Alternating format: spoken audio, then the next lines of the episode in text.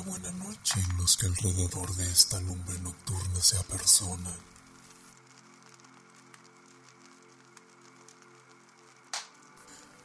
No parece haber mitología alguna que carezca de una narrativa que aluda al inicio de los tiempos, el cosmos, el mundo, el todo.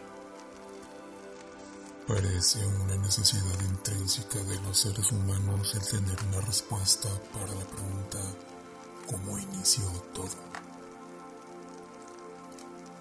Puedo no saber el futuro, tener huecos en el entendimiento de alguna creencia o doctrina, pero por favor, que no me falte esa pieza. ¿Cómo seguir con mi sistema de creencias o mi vida atea o nihilista? Sin saber cómo empezó todo.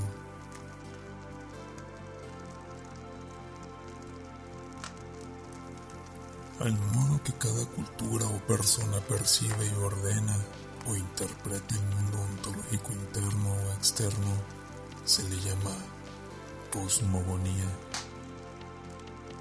La cosmogonía varía en cada cultura, pero parece haber una relación al menos en las más populares.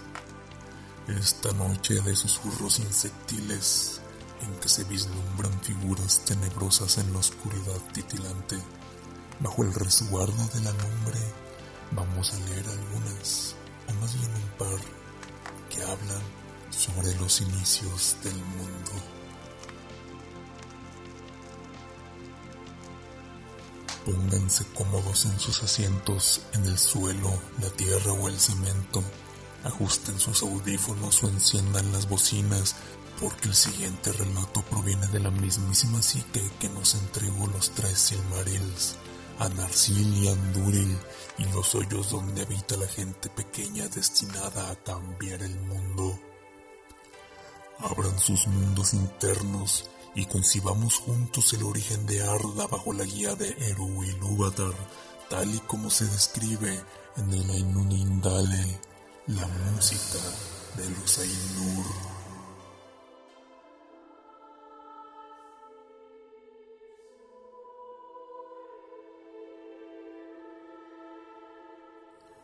En el principio estaba Eru, el único, que en Arda es llamado Ilúvatar y primero hizo a los Ainur, los sagrados, que eran vástagos de su pensamiento, y estuvieron con delantes que se hiciera alguna otra cosa. Y les habló y les propuso temas de música, y cantaron ante él, y él se sintió complacido. Pero por mucho tiempo cada uno de ellos cantó solo, o junto con unos pocos, mientras el resto escuchaba, porque cada uno solo entendía aquella parte de la mente de Ilúvatar de la que provenía él mismo, y eran muy lentos en comprender el canto de sus hermanos. Pero cada vez que escuchaban, alcanzaban una comprensión más profunda y crecían en unisonancia y armonía. Y sucedió que Ilúvatar convocó a todos los Ainur y les comunicó un tema poderoso descubriendo para ellos cosas todavía más grandes y más maravillosas que las reveladas hasta entonces. Y la gloria del principio y el esplendor del final asombraron a los Ainur, de modo que se inclinaron ante Ilúvatar y guardaron silencio. Entonces Ilúvatar les dijo, Del tema que os he comunicado quiero ahora que hagáis juntos y en armonía una gran música y como os he inflamado en la llama imperecedera, mostraréis vuestros poderes en el adorno de este tema mismo, cada cual con sus propios pensamientos y recursos, si así le place. Pero yo me sentaré y escucharé, y será de mi agrado que por medio de vosotros una gran belleza despierte en canción. Entonces las voces de los Ainur, como de arpas y laúdes, pífidos y trompetas, violas y órganos, y como de coros incontables que cantan con palabras, empezaron a convertir el tema de Ilúvatar en una gran música, y un sonido se elevó de innumerables melodías alternadas, entretejidas en una armonía que iba más allá del oído hasta las profundidades y las alturas, rebosando los espacios de la morada de Ilúvatar. Y al fin, la música y el eco de la música desbordaron volcándose en el vacío, y ya no hubo vacío. Nunca desde entonces hicieron los Ainur una música como esta, aunque se ha dicho que los coros de los Ainur y los hijos de Ilúvatar harán ante él una música todavía más grande después del fin de los días. Entonces, los temas de Ilúvatar se tocarán correctamente y tendrán ser en el momento en que aparezcan pues todos entenderán entonces plenamente la intención del único para cada una de las partes y conocerán la comprensión de los demás. E Ilúvatar pondrá en los pensamientos de ellos el fuego secreto.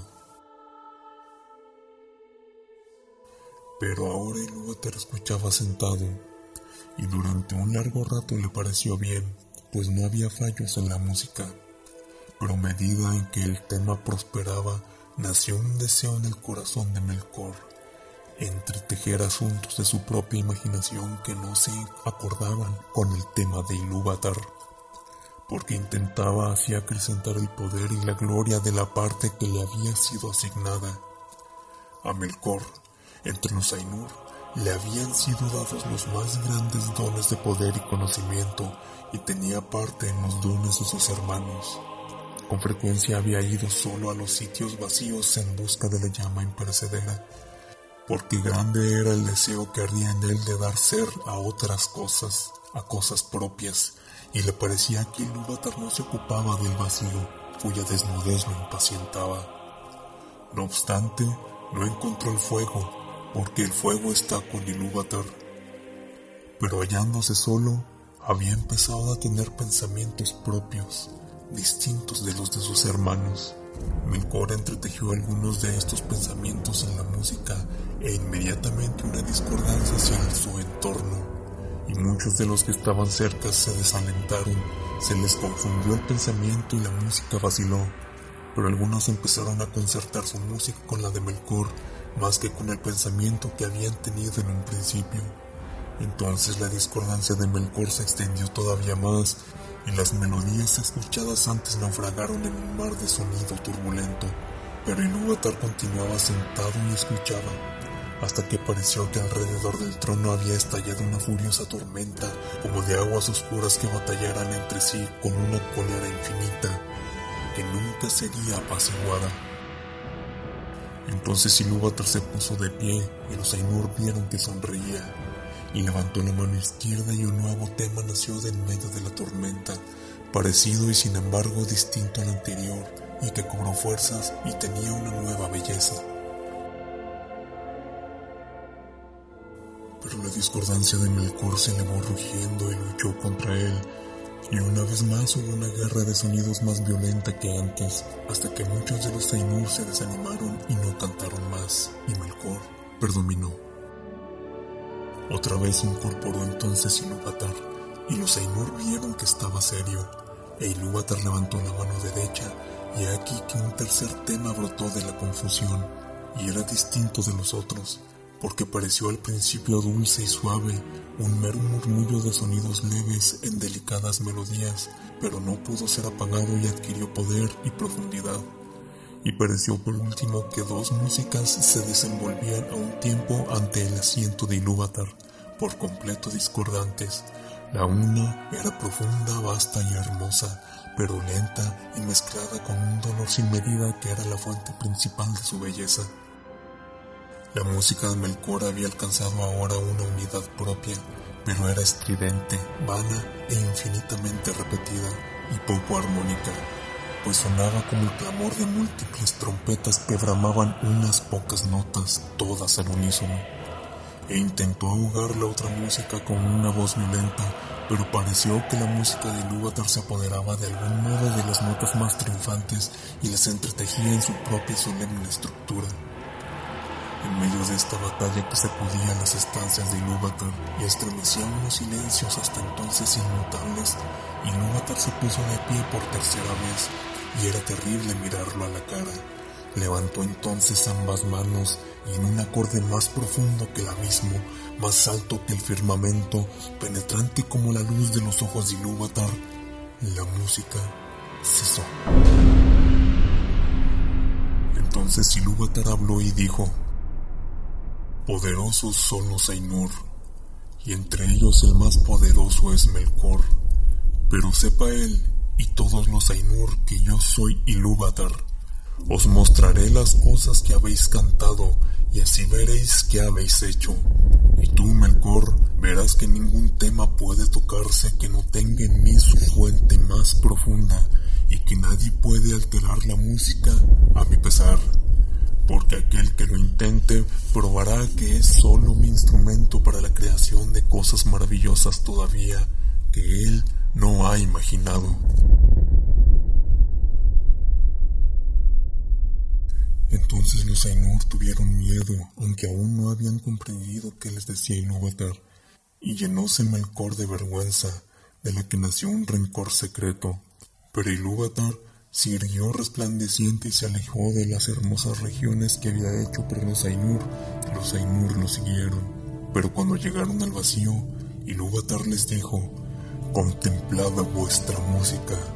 Y les mostró una escena, dándoles vista donde antes había habido solo oído. Y los Ainur vieron un nuevo mundo hecho visible para ellos.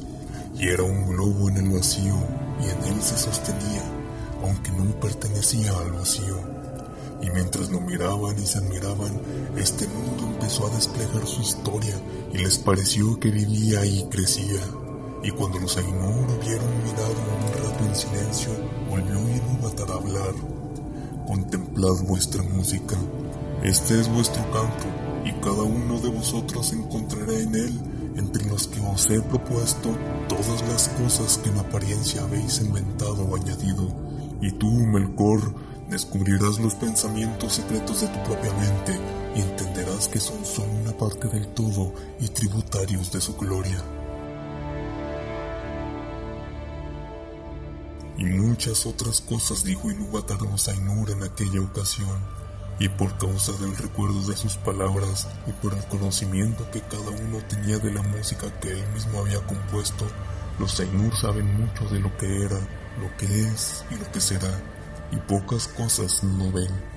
Sin embargo, algunas cosas hay que no pueden ver, ni a solas ni consultándose entre ellos, porque nadie más que a sí mismo ha revelado Ilúvatar todo lo que tiene él en reserva, y en cada edad aparecen cosas nuevas e imprevistas, pues no proceden del pasado.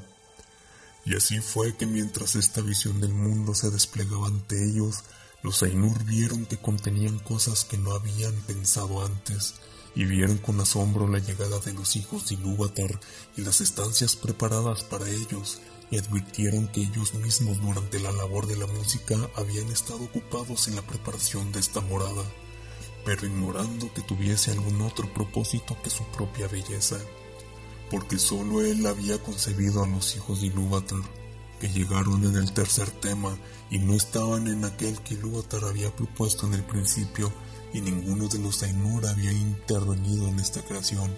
Por tanto, mientras más los contemplaban, más los amaban, pues eran criaturas distintas de ellos, extrañas y libres, y en las que veían reflejadas de nuevo la mente de Ilúvatar y conocieron aún entonces algo más de la sabiduría de Ilúvatar, que de otro modo habría permanecido oculta aún para los Ainur.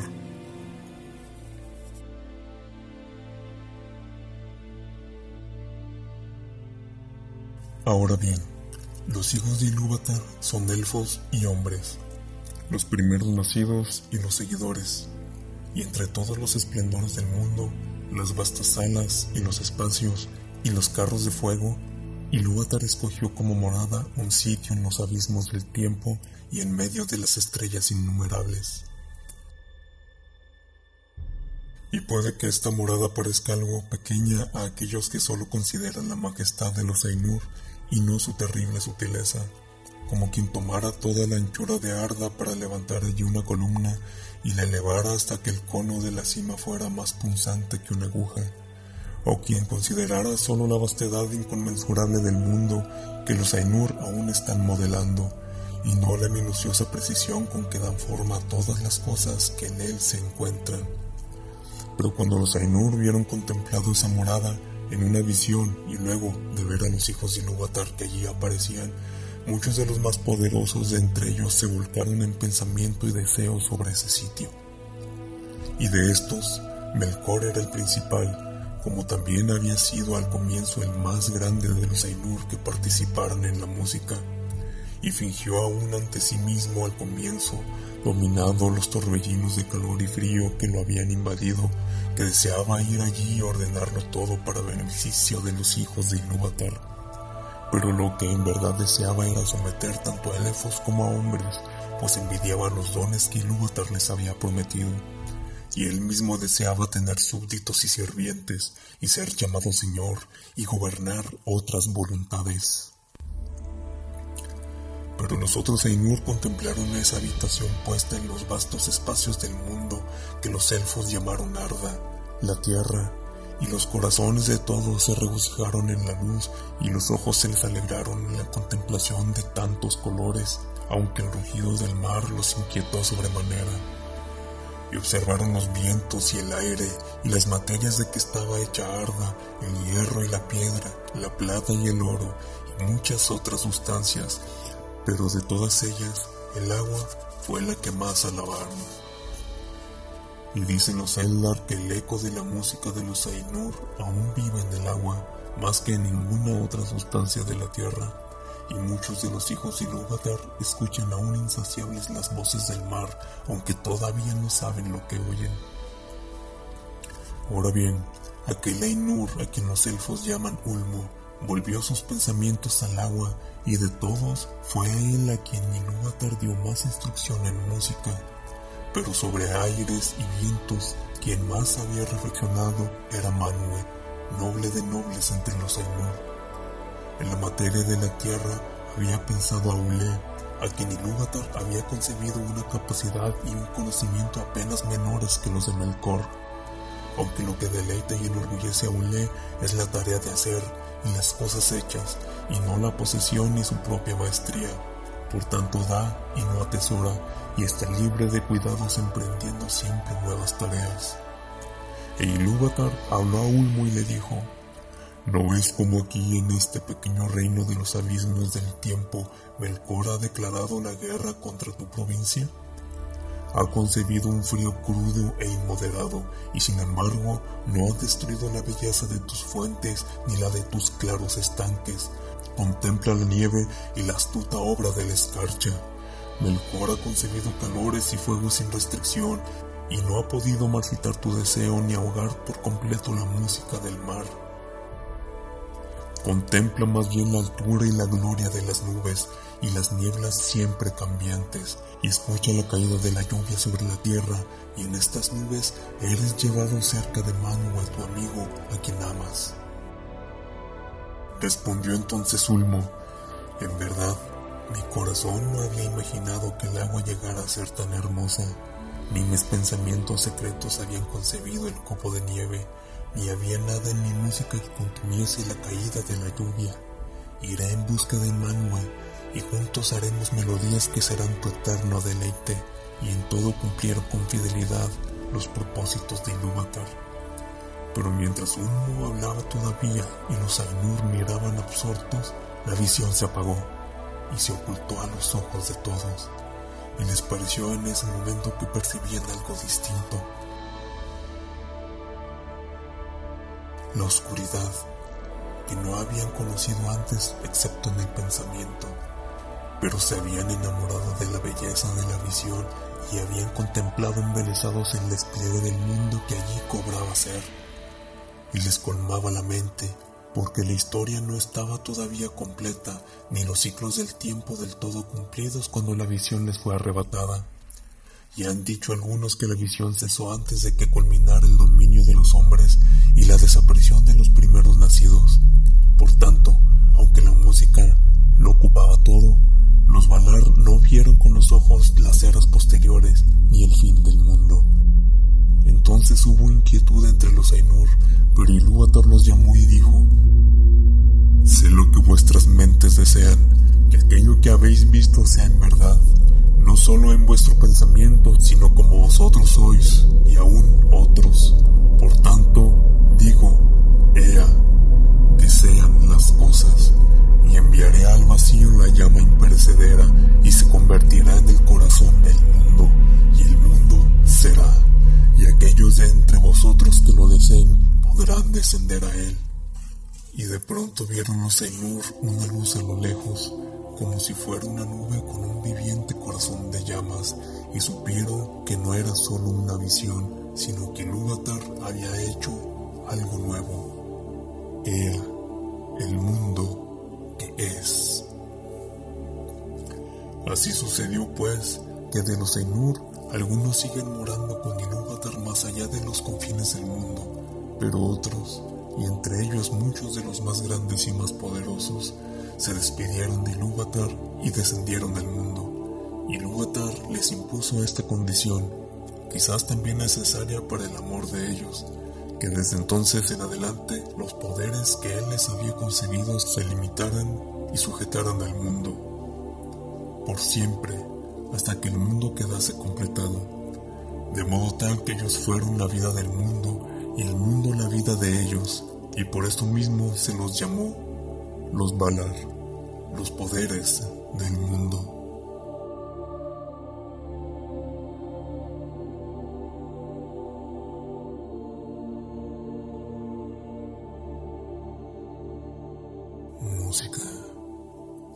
El origen de todo si concebimos el todo como la creación del mundo por medio y en consecuencia de la música de todos los Ainur, incluyendo la discordancia en la persona de Melkor, aquel que deseó dominar otras voluntades. La creación por voluntad de un ser supremo que deja en manos de los vástagos de su pensamiento la generación de éste y que evidencia los componentes de tal como producto de las melodías que los Ainur interpretaron. Eso es el Ainur Indale, la piedra sobre la que se erigen los palacios colosales y los salones inabarcables de la narrativa tolkiana. Sin esta pieza clave, lo demás pierde un poco de su esplendor. Sin embargo, no solo la música es tomada como instrumento para explicar el origen del mundo. En otras tradiciones o mitologías, la palabra, haciendo referencia al lenguaje y al poder de éste, hace las veces de instrumento creador. Especialmente en las tradiciones judio-cristianas, esto parece tomar relevancia y se puede notar en frases como En el principio estaba la palabra o el verbo, y el verbo o la palabra era Dios. Bereshit para Elohim. En el principio estaba dioses. Esta última haciendo referencia a la pluralidad del todo sintetizado en la persona del Creador. Y que decir de la frase, entonces dijo Dios, hágase la luz, y la luz se hizo. Dijo, ahí está la clave. Con esas palabras Dios trae a la luz de la existencia las cosas, palabras también que componen la idea final de la última pregunta de Isaac Asimov.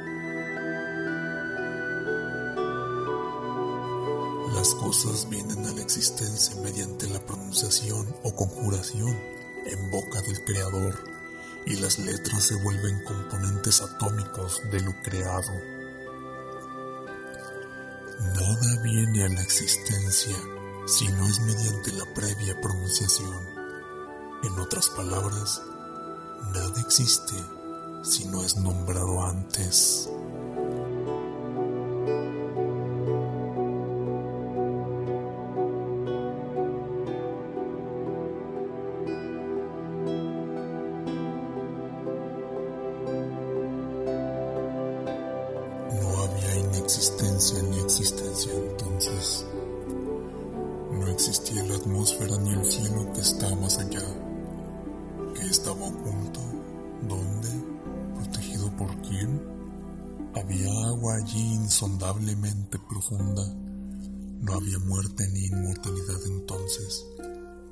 Signo distinguía la noche del día. Uno solo respiraba sin aliento por su propio poder. Más allá de eso nada existía. En el principio la oscuridad escondía la oscuridad. Todo era agua indiferenciada, envuelto en el vacío, deviniendo. Ese uno surgió por el poder del calor. El deseo descendió sobre eso en el principio, siendo la primera semilla del pensamiento. Los labios, buscando con inteligencia en el corazón, encontraron el nexo entre existencia e inexistencia. Su cuerda se extendió a través. Había una abajo, había una arriba. Había procreadores, había potencias, energía abajo, impulso arriba. ¿Quién sabe realmente? ¿Quién puede proclamar aquí de dónde procede? ¿De dónde es esta creación? Los dioses vinieron después ¿Quién sabe entonces de dónde surgió? Esta creación de dónde surgió quizás fue producida o quizás no. El que vigila desde el cielo más alto, él solo lo sabe o quizás no lo sabe. Lo que acaban de escuchar es el himno de la creación extraído del Rig Veda, uno de los textos sagrados más antiguos del hinduismo el agua, tanto en la mitología hindú como para Tolkien y algunas otras cosmogonías, nos remiten a lo más bello, a lo antiguo, a lo sagrado. ¿Tendrá que ver esto con la memoria genética que nos lleva de la mano a nuestros orígenes en el caldo primigenio de la vida? Tal vez, tal vez no. Pero qué decir de aquellas teorías científicas que hablan de todos los eventos de la historia del universo ocurriendo al mismo tiempo y nosotros percibiéndolos solamente uno tras otro por nuestra incapacidad de acceder a una percepción completa. Tal caso, no hay inicio, no hay final, solo una enorme pintura de complejidad cósmica sobre el lienzo infinito del tiempo, sin costuras, sin orillas sin orígenes. Y cómo dejar pasar una de mis cosmogonías favoritas que habla del origen del cosmos mediante la concepción de sí mismo. En el principio estaba un ser, un ser que se vio a sí mismo y cobró conciencia al mirarse en el espejo del todo. Fue un dragón mediante el acto de verse a sí mismo que dio origen a conciencia y materia.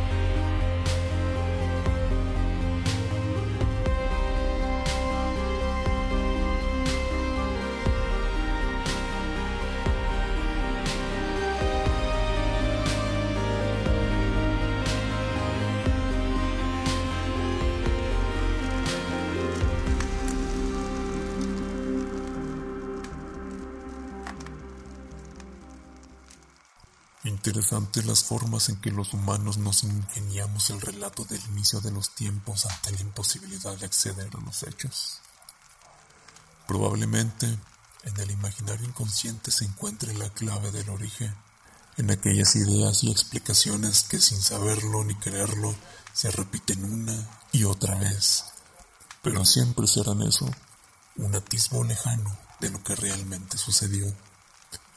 Una explosión un conjuro, una melodía, un reconocimiento, quién sabe.